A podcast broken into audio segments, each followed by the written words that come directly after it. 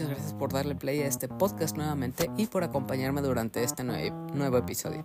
Yo soy Hila y con esto te doy la bienvenida al episodio 207 de La Opinión de Helado, un podcast sobre cine, series, anime y todo lo relacionado al medio del entretenimiento, donde para esta ocasión te estaré hablando de excelentes películas que llegaron esta semana como la segunda parte de la saga de los tres mosqueteros que continúa con esta aventura repleta de acción, duelos con espadas y muchas coreografías frenéticas, de también cuando aceche la maldad, una cinta muy aterradora, grotesca y choqueante sobre posesiones demoníacas que se propagan como una pandemia, también de Asbestas, una película española que muestra cómo el conflicto entre dos vecinos escala hasta consecuencias terribles e inimaginables. Y por supuesto del reboot de la icónica Men Girls que ahora llega este 24 a través de un musical que adapta el musical de Broadway. Entonces, ya que conoces los temas de lo que estaré hablando durante este episodio 207, pues no perdamos más el tiempo y hablemos de esta variedad de cosas que vi durante la semana que acaba de pasar. Así que sin más tiempo que perder, comencemos. El primer tema del que voy a hablar en este episodio se trata de la segunda parte de lo que pretende ser una saga bastante bien producida y lograda que llegó aquí a México a inicios del año pasado 2023. Y aunque en Estados Unidos la secuela directa de esta saga llegó hace unos tres meses allá en Estados Unidos, aquí tardó un poco más en llegar y aunque suene extraño que ambas partes hayan salido con tanta cercanía, esto se debe a que las dos ya las tenían grabadas y esta secuela pues solo la tenían enlatada y esperando a que pasara cierto tiempo para poderla estrenar. Aquí a México acaba de llegar esta semana pasada y pues ya la podemos ver. La película de la que estoy hablando es la de los tres mosqueteros, Milady, que es la segunda parte de esta saga de acción y aventura dirigida por Martin Bourboulon, que adapta la historia de Athos, Portos, Aramis y D'Artagnan, y que se basa en la novela de escrita en 1844 del escritor Alejandro Dumas que obviamente se titula también Los Tres Mosqueteros.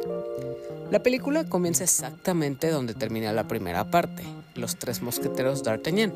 En esa entrega, D'Artagnan es golpeado y quedado, quedando inconsciente y capturado por agentes de Gastón, el hermano menor del rey Luis, eh, Luis XIII y heredero al trono.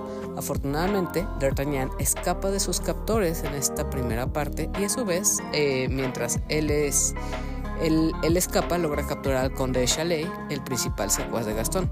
Al hacerlo, obliga al conde a que lo lleve a la celda de prisión donde está Constance, quien también fue secuestrada al mismo tiempo que D'Artagnan, pero inesperadamente ahí no encuentra a su amada mujer, sino que encuentra a Milady de Winter, quien está encadenada y aparentemente también torturada.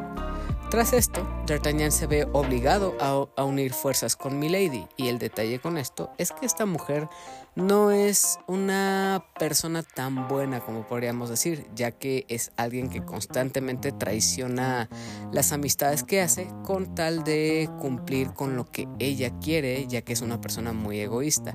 Así que aquí se ven una se ve creada una extraña alianza un tanto conflictiva ya que estos dos no se llevan del todo pero tienen que cooperar para poder encontrar a Constance.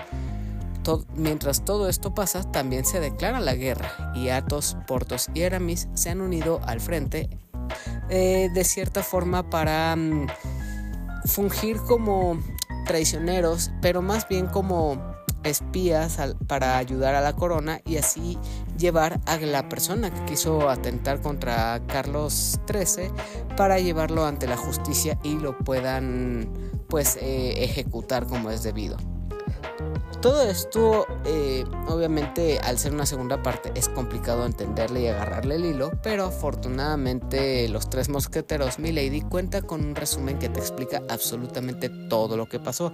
Así que si no la viste, pues tienes una ligera ayuda para poder entenderle, aunque para poder comprender todas estas, alianzas, las amistades y lo que ha pasado, recomiendo mucho más ver la primera parte, que por cierto, eh, esta primera parte sí termina en un cliff cliffhanger muy anticlimático, dejándonos con una enorme emoción por lo que va a suceder.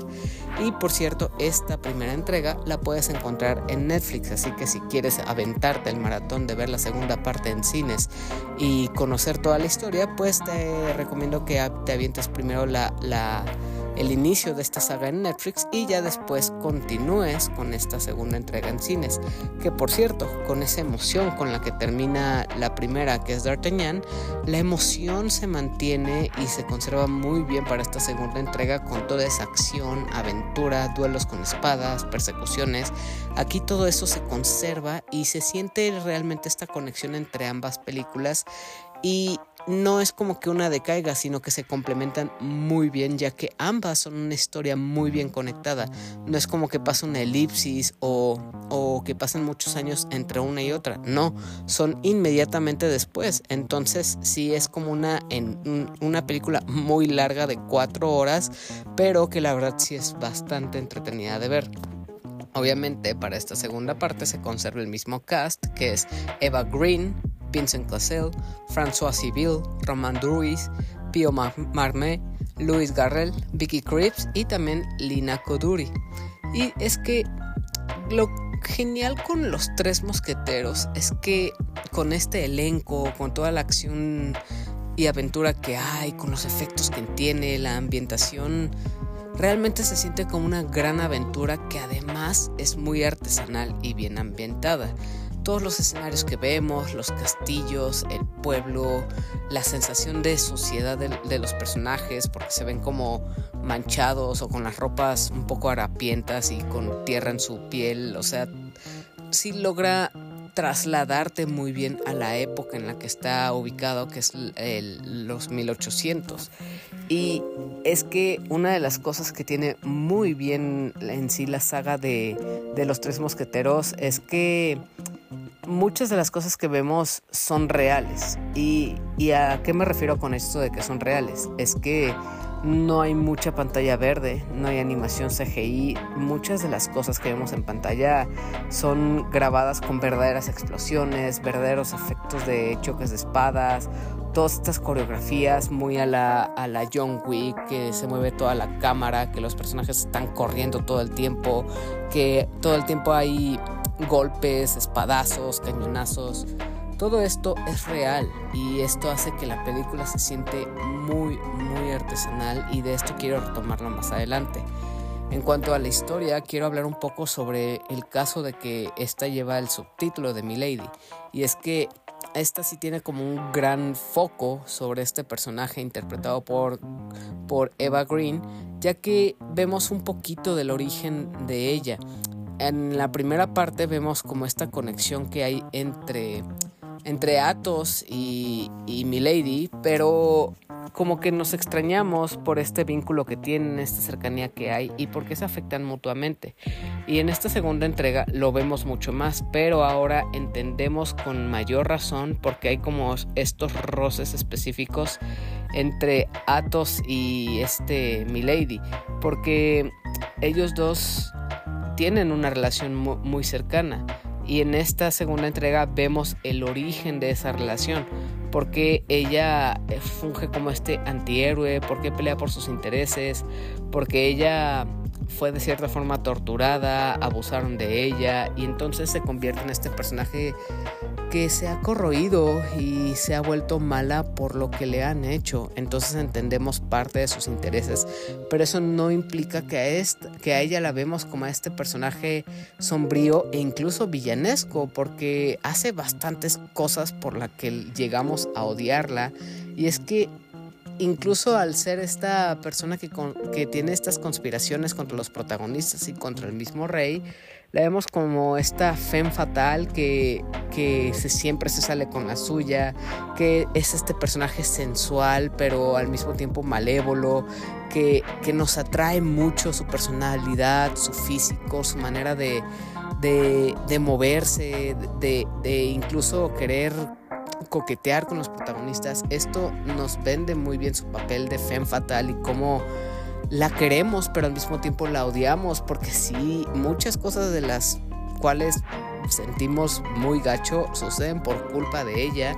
Y eso habla del lo bien trabajado que está este personaje retomando lo que estaba diciendo de las cosas de, la acción y la coreografía, creo que esto es lo que mejor pulido está.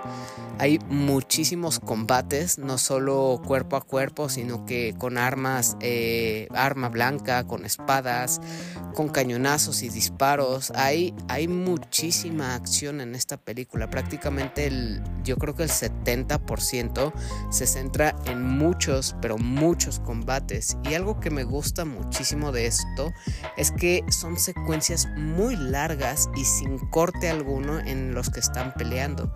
Y algo muy padre que hace muy dinámico todos estos combates es que la cámara al seguir todas estas escenas se está moviendo con ellos, se va acercando a los personajes, se va alejando, pero esto todo es en cámara en mano. Entonces vemos mucha agilidad en estas escenas, cómo se va moviendo el mismo camarógrafo con, con los personajes. Y esto le puedo ver un punto negativo que es que puede llegar a marearte un poco o incluso puedes llegar a perderte un poco de la acción porque incluso va temblando, se va moviendo, va corriendo detrás de los personajes. Y esto hace que sí sientas como este cierto vértigo en las escenas o que no distingas bien qué es, qué es lo que está sucediendo en toda la acción porque como lo sigue muy de cerca es difícil ver qué personaje es el que va ganando, quién va perdiendo y con todos estos efectos de que en, en momentos hay cañonazos, está el polvo volando, los personajes están corriendo, incluso el camarógrafo está temblando con la cámara. Esto o hay de dos, o puedes sentirlo como una fotografía muy dinámica y mucho más eh, emocionante porque sigue efectivamente la acción de, de, lo que está pasando, o te puede incluso eh, hartar o cansar porque sí puedo reconocer que puede marear en este sentido.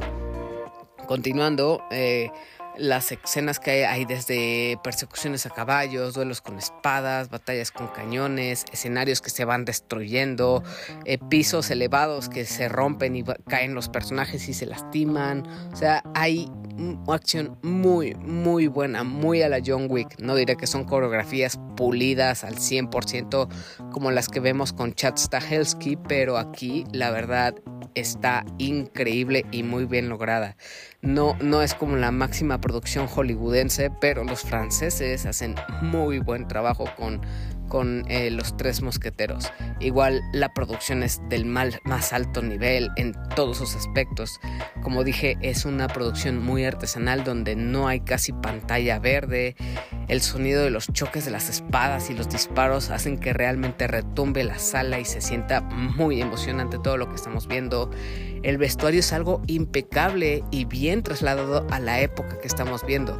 Con todo esto de los sombreros emplumados, eh, los vestuarios este, un poco desgastados y llenos de polvo porque las calles están llenas de, este, de esta tierra, el cómo se ven los personajes de sucios y el hecho de que represente muy bien que en los 1800 el acceder a una ducha, por ejemplo, era cosa solo de los, de los más adinerados y la clase rica, entonces esto era algo que no era propio de, de la clase de los mosqueteros o el resto del pueblo, entonces esta sociedad es algo muy bien de la época y la verdad esta ambientación me encantó y quedo muy satisfecho con la acción y la, ah, la escenografía que he visto.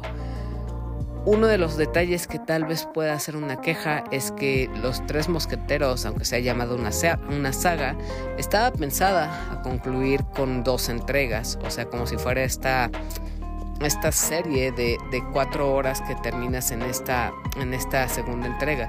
Pero desafortunadamente eh, también esta entrega que es Milady queda inconclusa y también queda con un cliffhanger que nos deja deseando más porque terminó en un punto muy anticlimático y muy emocionante, casi casi muy melodramático y telenovelesco. Entonces sí nos deja deseosos de más y desafortunadamente la primera entrega ya sabíamos que iba a continuar inmediatamente con una segunda entrega, pero esta vez no está confirmada la tercera parte y quién sabe que si es que esta película no recauda lo suficiente o no deciden continuarla, pues no que nos quedamos con la intriga de lo que va a suceder. Y esto sí nos deja con ese enorme cliffhanger de, ay, ¿qué va a pasar después? Entonces sí, sí logra ser una película bastante emocionante como para dejarnos con ganas de más. Y otras veces normalmente con este tipo de películas que no son tan populares, sí recomiendo esperar a que lleguen a plataformas de streaming y así como fue el caso de la primera, tal vez esta sí llegue más adelante a Netflix pero considerando la calidad de la producción, la, acción que podemos ver en pantalla, el sonido que cómo hace retumbar la sala, sí recomiendo que, que la veas en cines porque sí es donde más se aprovecha y realmente vale la pena verla en salas. Así que aquí está Los Tres Mosqueteros, mi lady. Espero la puedas ver en cines y me cuentes qué te ha parecido. Continuando con los temas del episodio 207, se trata de una película que desde que desde que se estrenó ha impactado bastante en las personas que la han visto ya que cuenta con un horror muy marcado que es muy raro de ver, porque pocas veces se llega a esos niveles tan grandes de, de gore, de cosas grotescas, de, de, a quienes puedes matar y a quienes no. Entonces sí superó muchas barreras de, de lo común en el género del terror. De la película que estoy hablando se trata de Cuando acecha la maldad del argentino Demian Ruckman, director de Aterrados, cinta de horror de culto que puedes ver en Netflix y que también cuando estrenó causó mucho impacto precisamente por el terror tan macabro y malévolo que pudo presentar en su película este director que es Demian Ruckman. Aquí los argentinos sí, sí se marcaron un muy buen estreno de, terror y creo que cuando acecha la maldad es otra, otro gran otra gran cinta de horror que nuevamente se va a convertir en un referente en cuanto a lo que es este género. Lo que sí tengo que decir desde ya es que cuando acecha la maldad supera en creces todo lo que hemos visto en la anterior película que es Aterrados, porque vaya que sí tiene cosas bastante pasadas de lanza. Y cuando acecha la maldad está ahora en cines, así que sí recomiendo muchísimo verla ahora que ya está en salas, porque vale muchísimo la pena si eres un amante de terror. Eso sí, dejando la advertencia de que si eres una persona sensible que no tolera la violencia hacia niños, el hecho de que muestren mucha sangre y que no censuren nada en lo absoluto, sí puede ser una película que te va a revolver el estómago. Pero si esas cosas no te importan y quieres ver una verdadera experiencia de terror, tienes que ver esta película ahora en cines. Cuando acecha la maldad nos, eh, nos cuenta como en un remoto pueblo, dos hermanos descubren a un hombre poseído por un demonio y a punto de desatar el, el horror que lleva adentro, ya que esta, este demonio que tiene se puede contagiar de una persona a otra, pero cuando intentan detener que se propague esta enfermedad, solo consiguen acelerar el proceso y desatan un horror que puede ser mucho más aterrador cuando sale de este pueblo pequeño y llega a una zona mucho más poblada. No quiero indagar mucho en la sinopsis o de lo que trata esta película porque sí, sí hay muchos spoilers que suceden inmediatamente desde los primeros minutos pero sí, sí debo decir que tienes que estar preparado para un viaje lleno de horror, lleno de sangre, lleno de muertes, en los que no importa de qué, de qué personaje se trate, de lo inocente que pueda ser, de, de lo relevante que sea para la historia, nadie, nadie, absolutamente ninguno de los personajes que vemos está a salvo. Y es que este mal que vemos en la película, estos demonios que vemos, no tienen piedad en cuanto a quién pueden afectar y a quién pueden dañar. Y esto es algo que me gusta mucho en esta película en cuanto al demonio o a la maldad que hay en, cuando acecha la maldad, ya que alrededor de todo esto hay un enorme misticismo bastante siniestro alrededor de de los embichados o encarnados, que son como llaman a las personas que están poseídas e infectadas por estos demonios. Y es que en ningún momento la película nos relata qué son estas personas, de dónde vienen, cuál es su origen, por qué, por qué llegaron. Hay, hay mucho misterio alrededor de esto. Y aunque esto se podría tomar como un agujero de guion o, o, que el director simplemente no quiso indagar o hacer grandes explicaciones, siento que a veces las películas de terror, las mejores que hay, no nos cuentan nada de lo que está sucediendo. Tomemos, por ejemplo, películas como Midsommar o Hereditary, que son producciones estadounidenses que, que triunfaron muchísimo por, por no contar nada del lore que tienen, sino que simplemente decir, aquí está lo que te quiero presentar, entiende lo que, lo que, tú, lo que tú puedas y con eso quédate. Lo mismo pasa en cuando acecha la maldad, porque porque no nos cuenta mucho de su maldición o de los demonios que estamos viendo, simplemente nos dice que son letales, que son extremadamente malévolos y que representan un gran peligro. Y así como los personajes principales no entienden lo que está sucediendo, simplemente intentan sobrevivir, nosotros quedamos con esa misma extrañeza y las mismas preguntas de, de, qué, está lo, qué es lo que está sucediendo y eso hace que este misterio realmente nos mantenga expectantes de ver lo que va sucediendo. Y aunque conozcamos ciertas reglas que establecen cómo enfrentarse a los embichados o encarnados, simplemente nos dejan con las mismas porque, ok, estas reglas simplemente sirven para que intentemos sobrevivir, pero pero realmente no aseguran que, que nosotros o, las personas que están ahí en la pantalla puedan salir vivos. Y esto implica un verdadero riesgo porque sabemos que los personajes corren un verdadero peligro. Y cuando vemos a lo que se enfrentan, vemos cómo están inofensivos. Y es que lo único que sabemos es que estos embichados o estos encarnados son prácticamente como una pandemia o enfermedad que no se puede detener. Simplemente lo único que se puede evitar es que se propague y crezca. Pero como, como va avanzando la, la, película, simplemente vemos cómo se va propagando y las cosas van de mal en peor. Entonces, sí, sí hay muchas dudas alrededor que, no resuelve, que no nos cuenta, pero hace, eso hace que, se, que, sea mucho mejor esta película y nos mantenga realmente intrigados. Y es que toda esta situación que vemos es muy injusta con los personajes que verdaderamente se sienten débiles e incapaces. Es una fuerza que no van a poder vencer, es una fuerza que, que los supera completamente, que si se meten de más los va a terminar afectando y esto habla de lo pequeños que son los personajes y cómo no son perfectos en lo absoluto, de hecho son bastante tontos, cometen muchos errores y esto va a generar muchísimas consecuencias con lo que va a ir pasando a lo largo de la película. Aquí obviamente vemos a viejos, vemos a adultos e incluso vemos a niños que son afectados. Y aquí voy a recurrir a, a un Ah, algo que recurre un buen amigo podcastero que es el buen Seth Costner, que él siempre en sus podcasts habla de algo que él llama como factor Costner.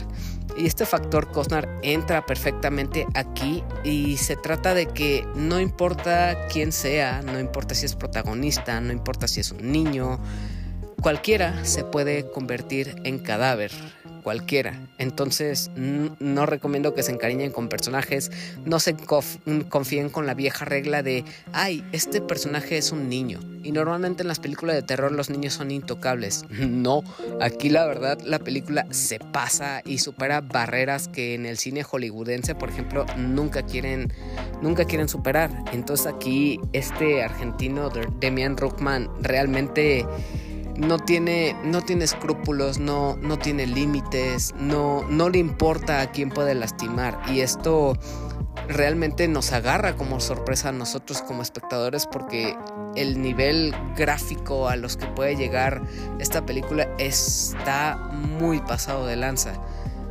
Cuando acecha la maldad te somete a imágenes y escenas muy, muy retorcidas y tiene niveles enormes de gore, con cuerpos desmembrados, piel podrida, cosas muy, muy asquerosas, sangre a litros y litros que muestra.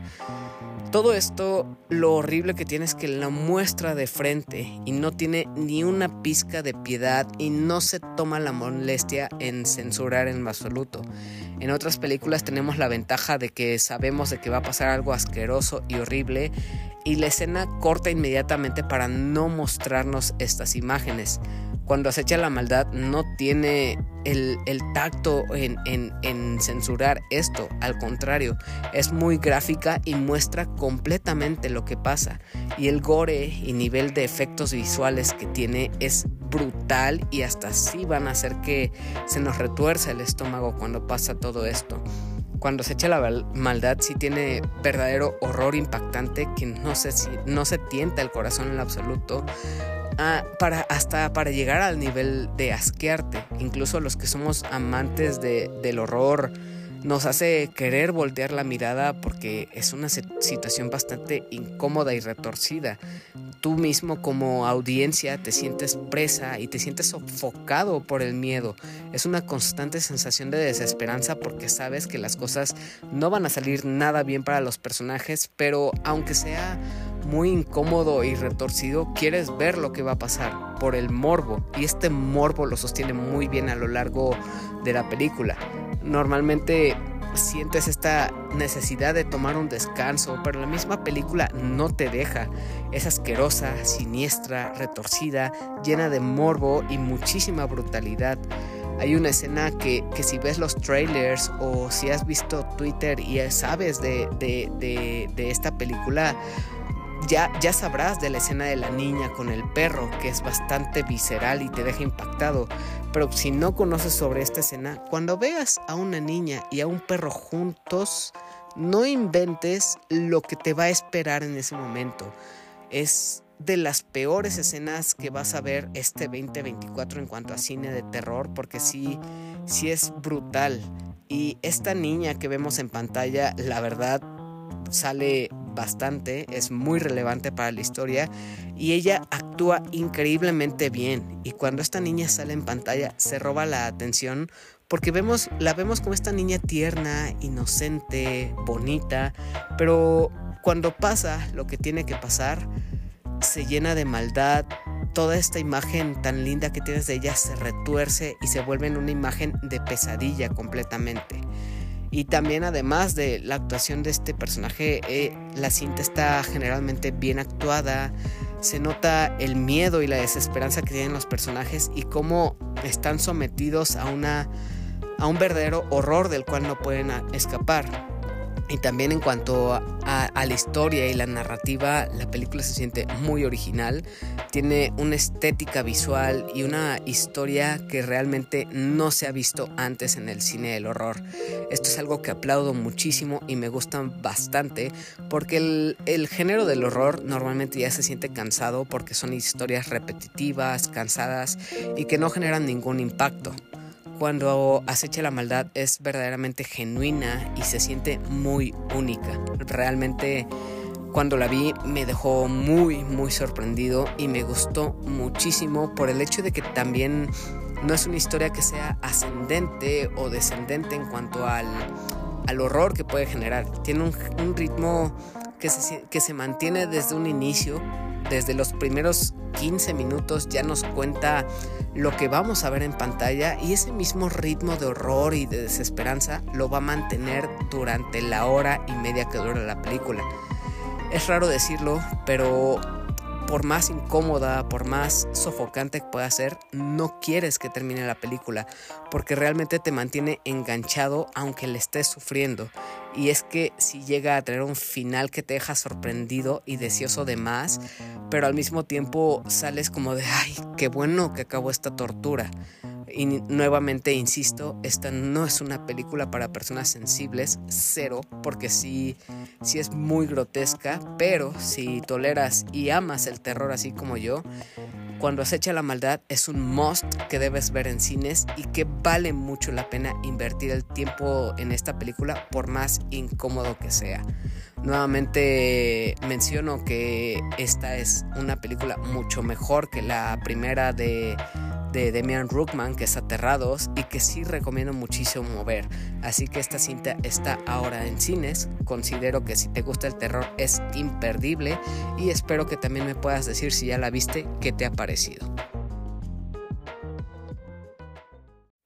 El tercer tema del que te voy a hablar el día de hoy no es una película nueva, ya es una película que tiene sus añitos, un año más o menos, o no sé si ya vayan a cumplir dos. Ahorita estamos en 2024 y esta película es del año 2022, pero aquí en México acaba de llegar esta semana y como dato importante, esta es una distribución exclusiva de Cinemex así que solamente en sus cines y no en todos sus complejos la vas a encontrar. Sí va a ser un poco difícil de verla, pero después de lo que voy a hablar creo que sí puedo decir que es una película bastante buena y muy recomendable porque sí llega a tener un mensaje muy fuerte, una te deja una sensación de incomodidad, de, de tristeza, de, lo injusta que puede ser la situación que se presenta en esta película, ya que aquí vemos mucho, muy marcado el tema de, de lo que es la rivalidad, el resentimiento y el odio en algo que a todos nosotros nos puede afectar, que es la relación con los vecinos.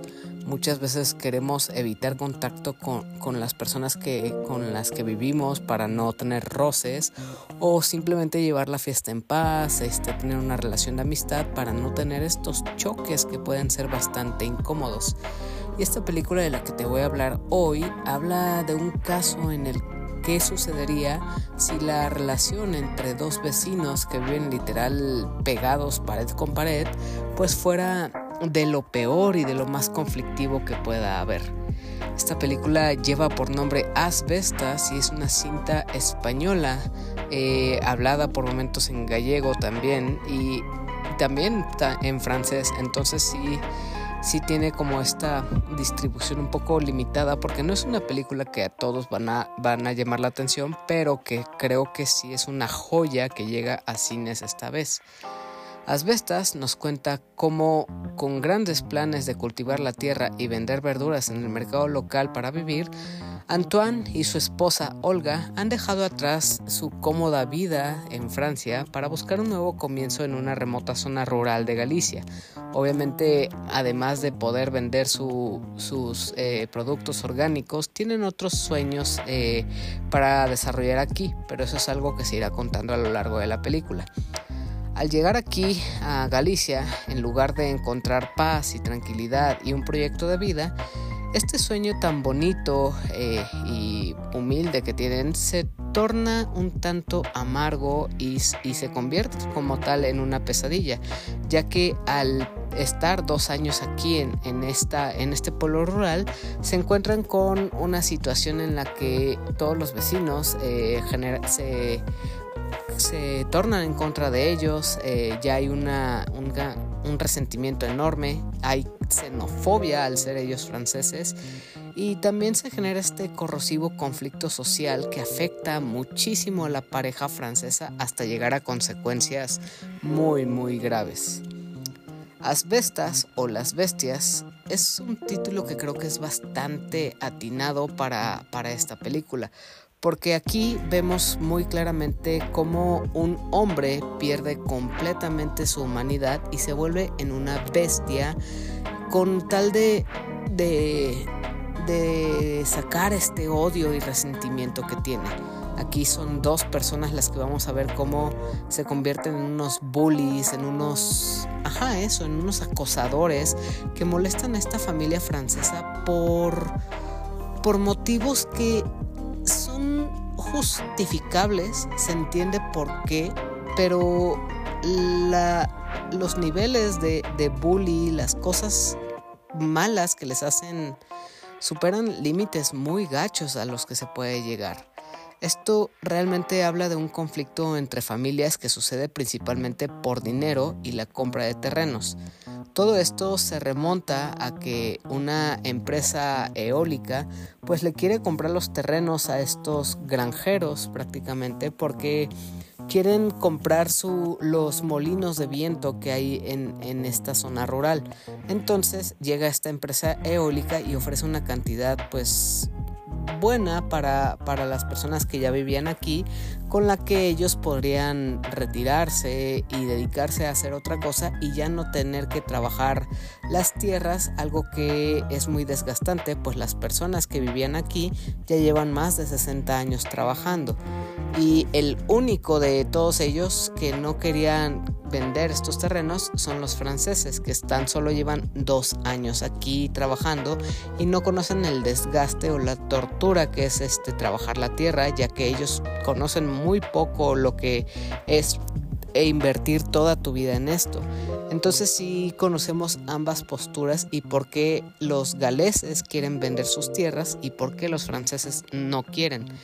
Esto obviamente provoca un enorme coraje y resentimiento entre los vecinos y los locales, lo que provoca que a medida que las a medida de que pasa el tiempo, las tensiones aumentan más y más y la disputa se convierte en una guerra a gran escala, pues esos roces y choques que tienen los vecinos son cada vez más grandes y tienen consecuencias mayores, hasta llegar a puntos en los que los galeses le apuntan con armas a, sus vecinos, eh, les arruinan los cultivos, invaden la propiedad, destrozan parte de, la, de, las, de las mesas de jardín que tienen los franceses. Entonces son cosas cada vez más ojetes, más mal plan, que nos hacen odiar a, a los vecinos y sentir cierto repudio y odio hacia los galeses porque es muy injusto lo que están haciendo a esta pareja de franceses. Entonces, lentamente, este es un conflicto que al principio parecía ser algo poco importante y sin grandes complicaciones, pero realmente esto va creciendo como una bola de nieve que no se detiene y que cada vez llega a consecuencias y conflictos todavía más graves de los cuales imaginar que nosotros podría que, nosotros podríamos pasar por esto hace que nos enerve, que nos enoje y nos dé cierta tristeza o melancolía por lo que vive esta pareja francesa.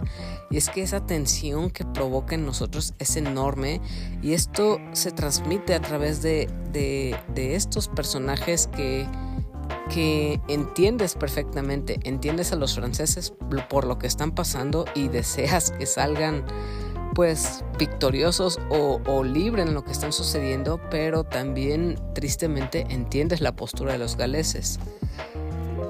Otro tema muy fuerte que toca esta película es el tema de la xenofobia que va en contra del francés, ya que los galeses asumen que al él ser alguien que viene de otra tierra, al ser alguien que solo ha llegado a vivir ahí dos años, no tiene derecho sobre las tierras, porque esto les provoca una enorme sensación de justicia de por qué, por qué los, estos galeses, si han vivido y han trabajado la tierra por más de 60 años, ¿por qué un francés que acaba de llegar a vivir ahí durante dos años ¿Por qué esa persona tiene el mismo peso en la decisión y los mismos derechos sobre vender las tierras que alguien que ha estado ahí durante siglos?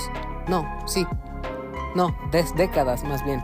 Entonces, esto sí provoca una enorme y profunda sensación de odio porque les genera esta sensación de injusticia de que esa persona no tiene derecho. Pero legalmente sí lo tiene porque pues tienen, compraron la tierra, la trabajan eh, y legalmente tienen la misma sensación de, de, derecho.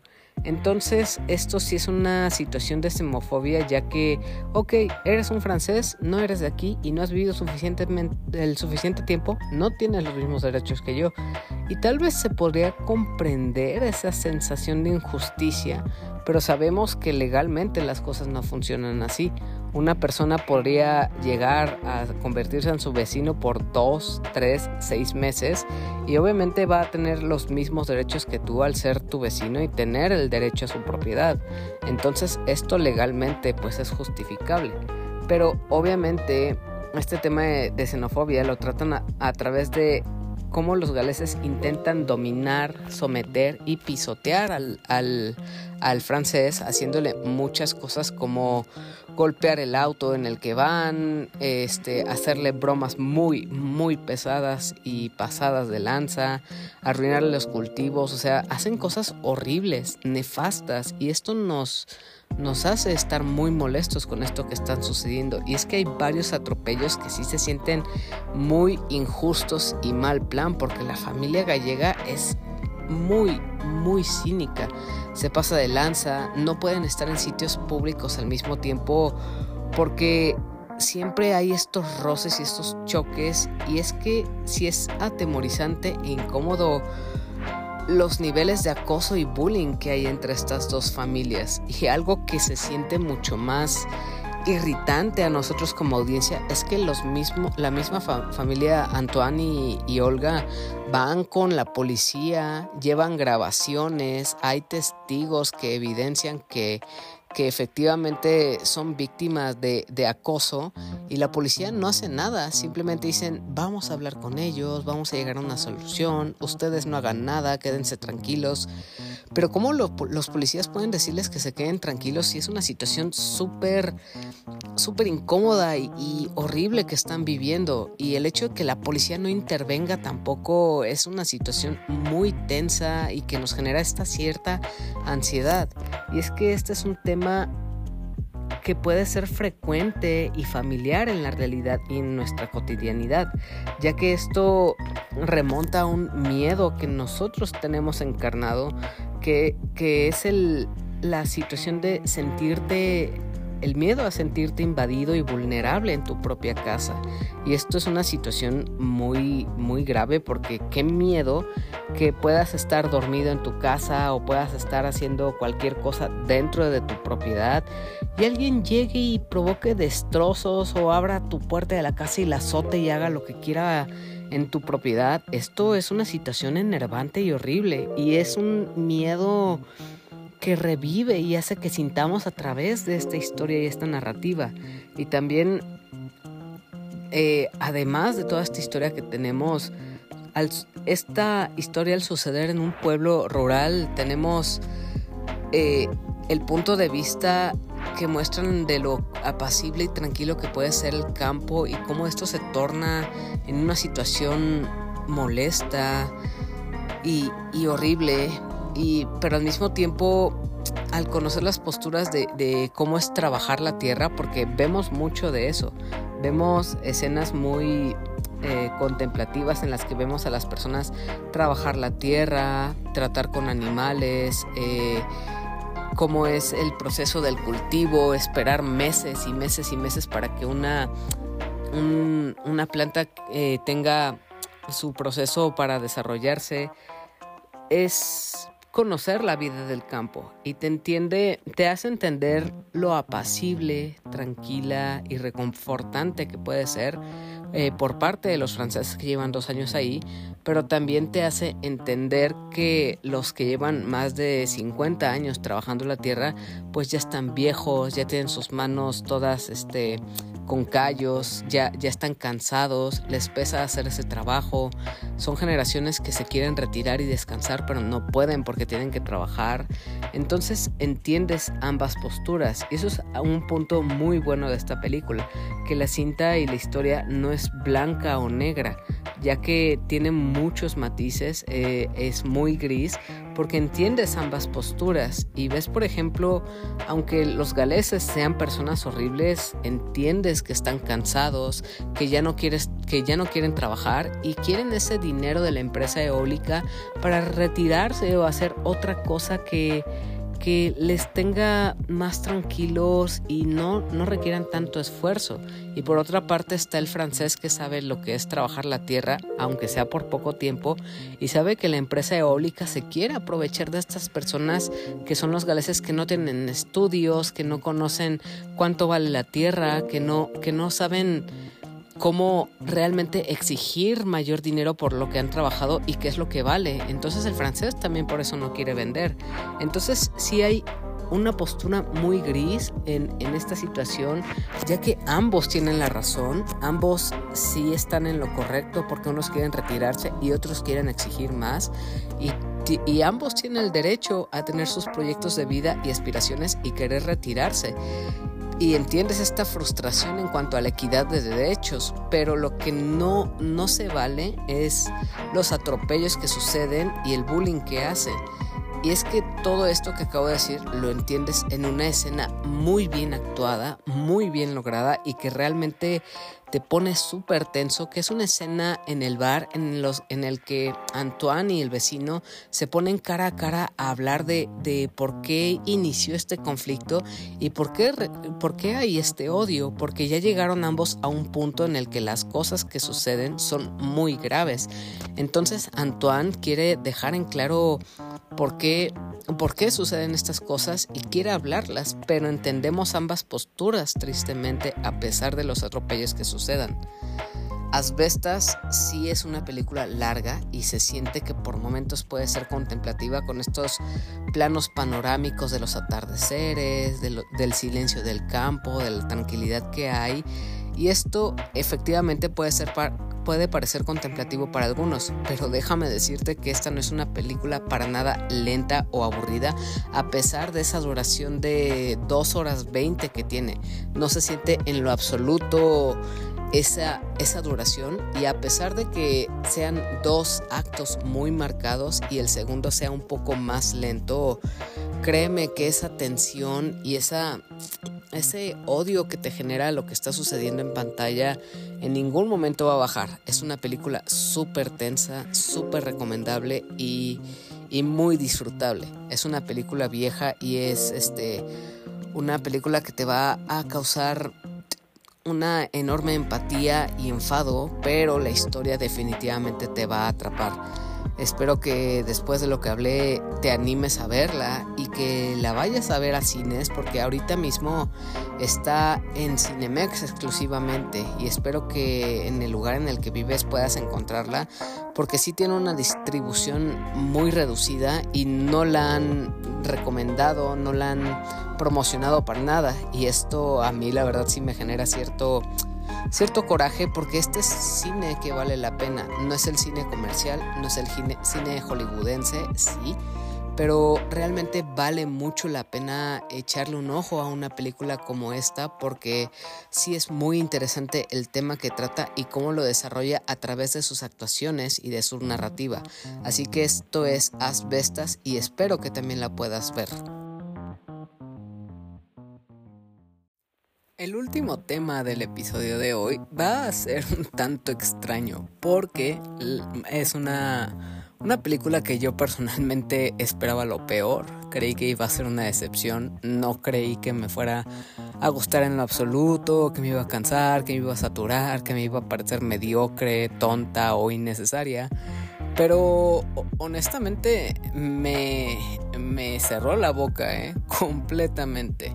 Es una cinta con la que me dejé llevar por pensar o por este eh, por juzgar que esto sería simplemente un cash grab que se aprovecharía de la nostalgia de, de, la época de los 2000 en la que muchas de las cosas pues nos marcaron como generación y están muy vigentes hasta el día de hoy. Y como dije afortunadamente yo me equivoqué. Muy seguramente va a llegar alguien más en comentarios o cualquier otra persona podría llegar y papearme y decirme, no, estás todo menso, es una película horrible, nefasta y muy chafa. Y no lo voy a negar, puede ser que, que, sea cierto, porque pues hay gustos de todo tipo de personas. He escuchado que hay, que hay gente que la ha odiado, que no le ha gustado, que le pareció innecesaria efectivamente, pero al menos siendo mi opinión, yo yo terminé adorando esta película. Me gustó muchísimo, muchísimo de verdad. Me reí, me encantaron las canciones, me gustó el diseño de producción, todos los colores que había, las coreografías. Y vamos a tocar esto lentamente. Y es que todavía ni siquiera he dicho qué película es de la que estoy hablando. Esta se trata de Mean Girls y no, no es la versión del 2004, que por cierto, este 2024 cumple los 20 años de que se estrenó en cines, y el libro, que sí, hay un libro del que se origina esta historia, cumple los 22 años. Entonces, la película de la que estoy a punto de hablar es una nueva adaptación, algo completamente diferente a lo que hemos visto que se anunció recientemente y causó muchísimo revuelo. Algo que se me hizo curioso es que esta cinta, curiosamente, estrenó este pasado miércoles 10 de enero, siendo fiel al miércoles usamos rosa, lo cual se me hizo un guiño y marketing muy inteligente para pues aludir a esa nostalgia y esos recuerdos que tenemos con este tipo de películas. Algo que hace eh, muy bien esta cinta es que es como esta nueva adaptación no es eh, hecha por alguien ajeno ajeno a, la película original o al libro o al guion que, que, tuvimos en 2004 o en 2002 y es que aquí regresa Tina Fey quien también escribió la versión del 2004 y aquí nuevamente coescribe y trae esta misma historia con ligeros cambios al hablar de ligeros cambios, hablo de que esta historia traslada lo que es Men Girls original, que es esta película 2000 era, a tiempos modernos, o sea, a, a cosas que aquejan el mundo del día de hoy, cosas como smartphones, TikTok, redes sociales y temas de inclusión. Todo esto contado a través de un musical con temas únicos y muy pegajosos. Y aquí es donde puede caer la primera red flag o la primera advertencia para muchas personas, ya que la mayoría detesta este los musicales. No les gusta que todas las historias te las estén contando a través de canciones. Y es que esta cinta pues sí es muy muy característico todas las canciones que tienen. Mucho de la historia, muchas de las cosas que vemos son contadas con con bastantes números musicales. Entonces sí es algo que para algunas personas puede llegar a, a saturarlos o cansarlos.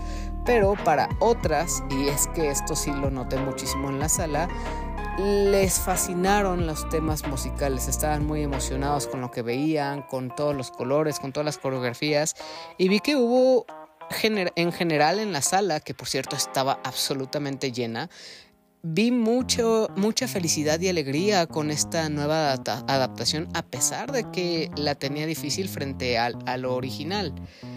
Y yo fui de estos que amó muchísimo que lo trataran como un musical porque siento que todo lo que rodea a Men Girls queda muy bien adecuado en cuanto a, números musicales y cómo es contada. Es como recordar lo que es este High School Musical, por ejemplo, que son películas que mm, tal vez no son la mayor obra cinematográfica ni, ni la obra de culto, pero amamos las canciones de High School Musical. Recordamos mucho más lo que sucede a través de las canciones que en el mismo que en las mismas actuaciones normales o en el mismo guion.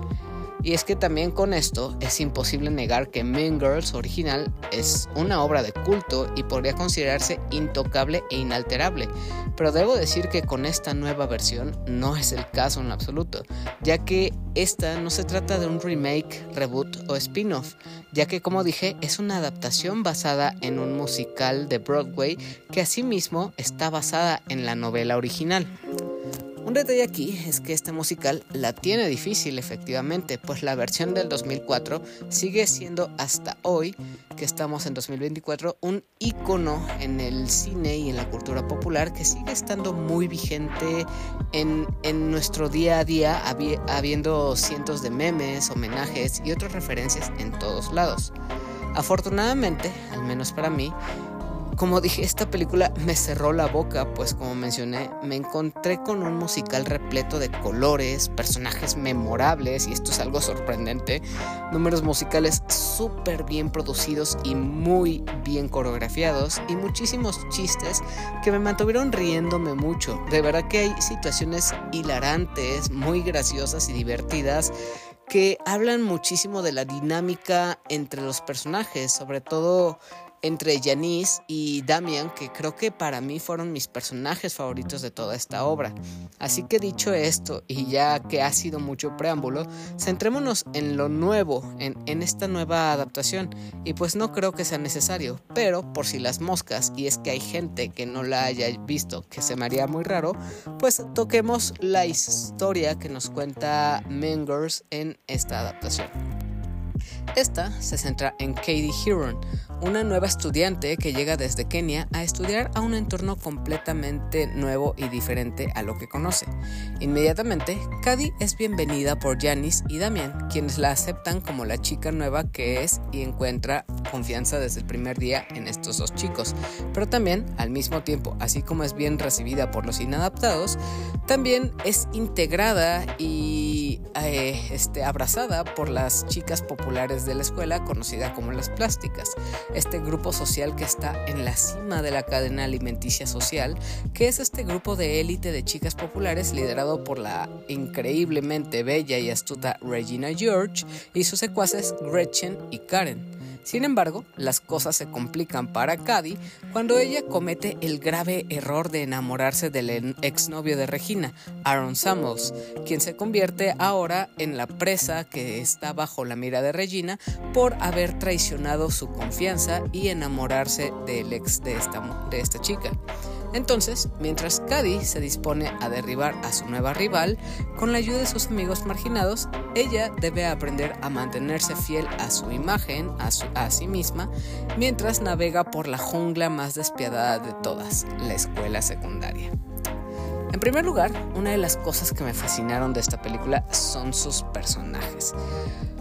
Aquí, eh, una de las cosas que tengo que decir es que no hay que comparar eh, Mean Girls 2024, que es un musical, con Mean Girls del 2004.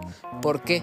Porque si constantemente comparamos esta nueva adaptación con la obra original, obviamente vamos a encontrar muchos errores, vamos a decir que los personajes no se parecen en absoluto a lo que fue en la versión de, del 2000, de los 2000, o sea, vamos a encontrar muchas quejas, muchos errores. De verdad que, insisto, hay que ver este musical como un producto independiente. Entonces, considerando este punto como elemento importante, los personajes sí son muy únicos, muy característicos y de verdad que son muy divertidos. En, eh, Regina George, por ejemplo, sí, sí te la pintan como este personaje, esta mujer súper empoderada, pero al mismo tiempo te la ponen como una bitch, y es que esta es la palabra que la define perfectamente. Esta chica que se siente súper deseada, que es la más popular de, la escuela, que todos la ven caminar y se abren eh, en el pasillo porque tienen que dejar que pase, que es la mujer que impone tendencias y, este, impone moda y que todos quieren eh, seguir a pesar de que sean tropiezos o errores que ella comete. Entonces Regina George sí es un personaje que quieres pero al mismo tiempo odias porque sí, sí maltrata a los demás, los trata con la punta del pie, pisotea a todos los que lo rodean y se siente como la reina del lugar. Y es que este personaje se nota que se divierte con lo nefasta que es, se sabe que es la, la más deseada de toda la escuela, se atreve a vestirse sexual como, como de una manera súper provocadora, usando escotes súper evidentes, eh, vistiéndose de la manera más sexy y provocadora para atraer a todos, no importa de quién se trate. Entonces es un personaje muy polémico en la película y evidentemente quiere destacar encima de todos y lo hace. También están Gretchen y Karen, que son las amigas un poco bobas, un poco tontas, sí, cliché. Podría considerarse un poco polémico la situación en la que las ponen, porque también las ponen como estas güeritas tontas que simplemente quieren sexo y ser populares y eso es lo único que, tienen en la cabeza. Pero también les dan cierta profundidad, por ejemplo, a, a Gretchen, que ella tiene estos issues de querer ser aceptada, de que, de que mm, Regina George la voltea a ver, le dé reconocimiento. Entonces sí hay como estos temas profundos sociales que, que afectan a muchos jóvenes de la secundaria, que son estos temas de la aceptación y querer sentirse perteneciente a un, círculo social. Entonces en, Gretchen y Karen se ve muy representado este factor. También con Karen se ve, y tal cual Karen, es una Karen, que ella quiere supuestamente preocuparse por temas que aquejan el mundo como el hambre, como como la inseguridad, como temas sociales que, que, están presentes, pero al mismo tiempo dice, ay, pero haciéndolo debo verme bella, debo relucir, debo brillar. Entonces como que invalida esa sensación, es como la parodia de, de la modelo de, ay, quiero paz mundial, pero mírenme eh, gastar dinero en cosas innecesarias, en perfume, en tratamiento capilar, en cosas que, que no van a ayudar en absoluto. Y es que Karen es el perfecto cliché de este tipo de personajes que ya conocemos. Y es que este nuevo cast de las plásticas está súper bien retratado. Como dije, a pesar de tenerla difícil con las icónicas que son las originales, no hay que compararlas. Las nuevas plásticas están geniales dentro de la parodia que hacen. Y no son los únicos personajes increíbles. También está, como dije, Janice y Damien Janice como este personaje que representa ser auténtico, no importante, no importarte las apariencias, ser fiel a lo que tú quieres, expresar tu arte y lo que te gusta y literal eh, mostrarle el dedo grosero a las personas que te critican o que te miran por encima del hombro. O sea, es este personaje rebelde que, que no le importa cómo luce y lo que digan de ella. Y este es como los personajes más bonitos y reflexivos sobre los que tenemos que, que, identificarnos y esto está muy bien. Y también Damian es este representante de, de la inclusión del tema LGBT que no lo ponen como algo forzado o, en tu cara, porque es este chico que está completamente bien con su sexualidad, con su personalidad, es súper extrovertido, súper exagerado, pero Damien es un amor de persona y el momento en el que lo ves cantar, porque hay, como dije, hay muchos números musicales, Damien tiene una voz impresionante, está muy par los momentos que, en los que canta. Y más adelante voy a retomar esto. Obviamente también todos, todos los personajes son memorables, absolutamente todos, hasta Katie, que es como el más neutral de todos, que vemos este desarrollo y transformación en el que va perdiendo su esencia, pero evidentemente se lleva su aprendizaje. Realmente esta nueva adaptación, Tina Fey hizo un muy buen guion y se adaptó perfectamente bien a través de los musicales. Siendo siendo sincero y cayendo en lo que dije que no hicieran, este musical no compite en absoluto con la versión original. Y es que no busca hacerlo. De hecho, esta, esta versión del 2024 complementa y adiciona a lo que ya conocemos de Mean Girls. Esta película musical solo busca crear una nueva versión contando lo mismo, pero desde otro ángulo y otro enfoque que a través de las canciones. Así como la obra original, esta película también habla sobre ser fiel a ti mismo, criticar el comportamiento adolescente en la secundaria en la que las hormonas están al máximo, el ser auténtico y contigo mismo, el no traicionar tu esencia. También habla del amor adolescente y cómo este puede ser eh, de cierta forma transformarte en algo que no eres. También habla de la competencia por la autoridad, la popularidad y por supuesto las amistades traicioneras y que se aprovechan de ti. También muestra muy bien los comportamientos clichés de los adolescentes estúpidos y pinta precisamente a esta escuela como una jungla. Y literal hay momentos en los que los vemos comportarse como animales que encontramos en la selva o en la jungla. Igual con esto mismo, eh, hay que decir que los chistes son muy buenos, muy bien aterrizados, tienen chistes súper genuinos, originales y divertidos. Y sí, algunos son bastante ácidos No, no es una película que tenga miedo a ser polémica o que puedan cancelarlo porque le tira a todos los sectores sociales, a todos los géneros y a todas las personas. Y esto es algo que me pareció muy genuino y divertido. Además de también tener este tema de la inclusión que no es para nada forzado y está muy bien justificado. Ahora vayamos a lo que definitivamente es lo mejor, que es la música en esta película. Y parece que en estos últimos meses le ha ido bien a los musicales en el cine.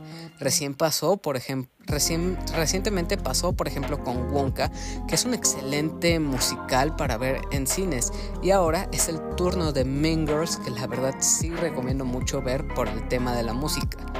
Algunos de los números musicales son muy pegajosos y súper coloridos y bonitos no puedo elegir de verdad una canción favorita, pues todas las canciones son memorables.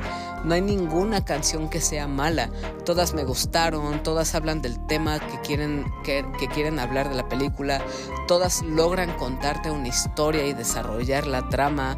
O sea, realmente se trabajó muy bien el tema musical y de verdad que la producción es algo de máximo nivel. Sí se nota esto como, como si incluso fuera una obra teatral o como tal un musical de Broadway, porque vemos como en los momentos en los que hay canciones como que la imagen se oscurece y eh, las luces o los reflectores están sobre los protagonistas, el enfoque que hay en las voces, cómo, cómo, cómo los protagonistas están cantando y, y, se enfatiza en su voz, pero en el fondo se escucha el coro de las demás personas, o cómo vemos en primer plano al personaje central y en el fondo vemos a los personajes estando estáticos o haciendo ciertos movimientos muy repetitivos y, se nota verdaderamente como este teatro. Las coreografías están en el máximo nivel que pueda haber y la mayoría de las tomas que vemos de verdad que se nota que trabajaron muchísimo en hacerlas porque incluso en, varios números musicales vemos incluso números, digo, planos secuencias en los que eh, plano secuencia en los que de verdad imagino te, tuvo que repetirse y repetirse y repetirse cada toma hasta que saliera perfecta porque de verdad estos números musicales son se nota que son ay cállate. Lo siento se activó mi asistente de voz.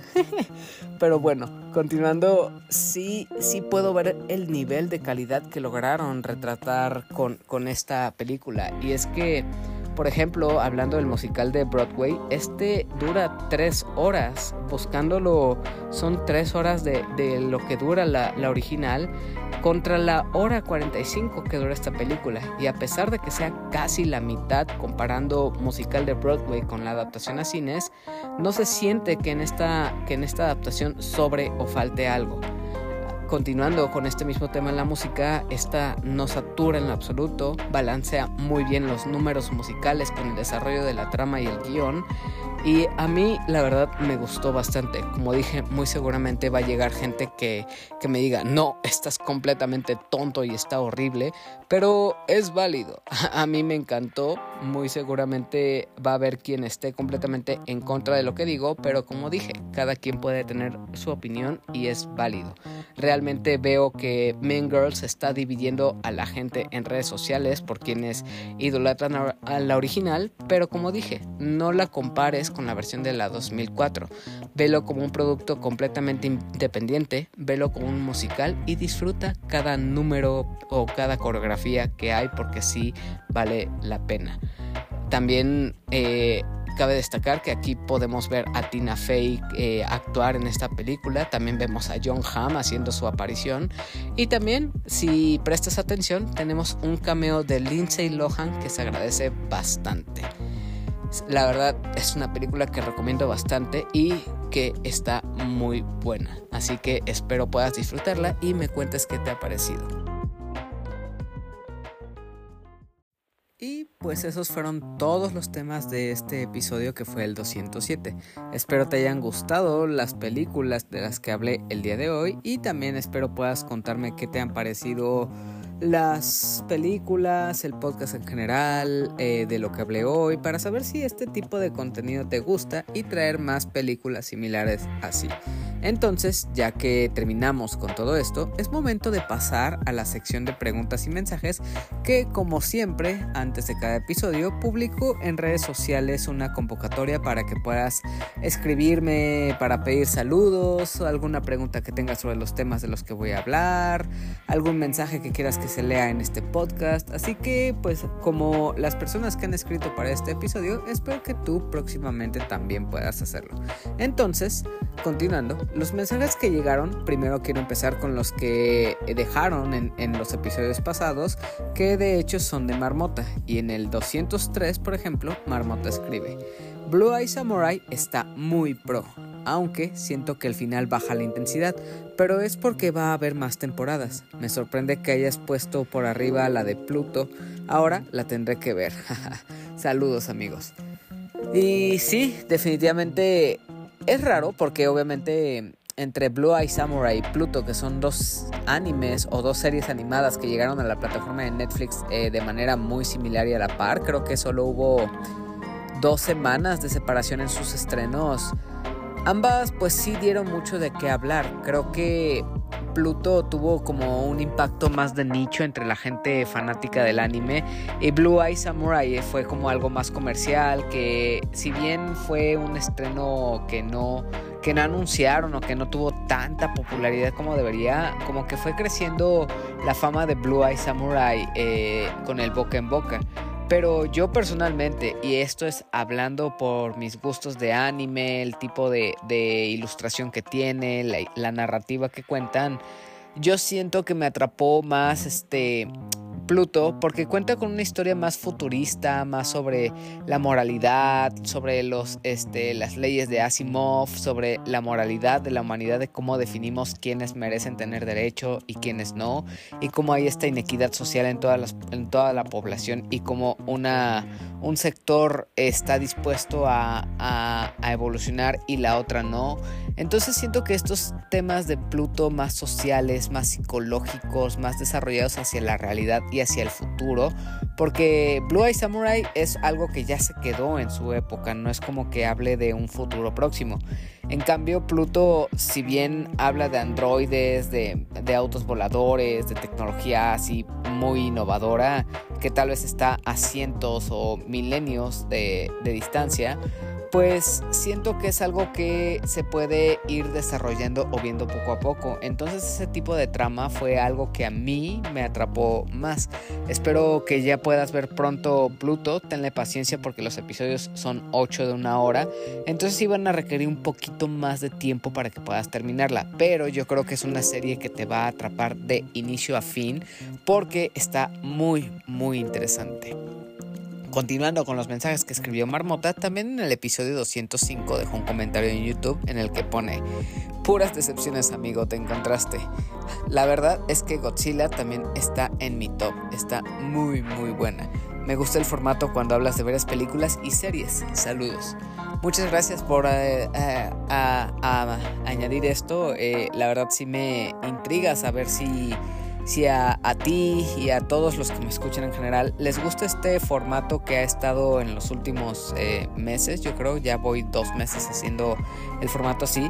Si les gusta más que sean de varios temas en un solo episodio, que sea una vez a la semana, que sea como más improvisada mi opinión, porque los que conocen el contenido que hago saben que escribo un guion muy extenso en el que hablaba de una sola película. Entonces esto podría haber sido cansado para algunos porque pues se saturan de escuchar de un solo tema.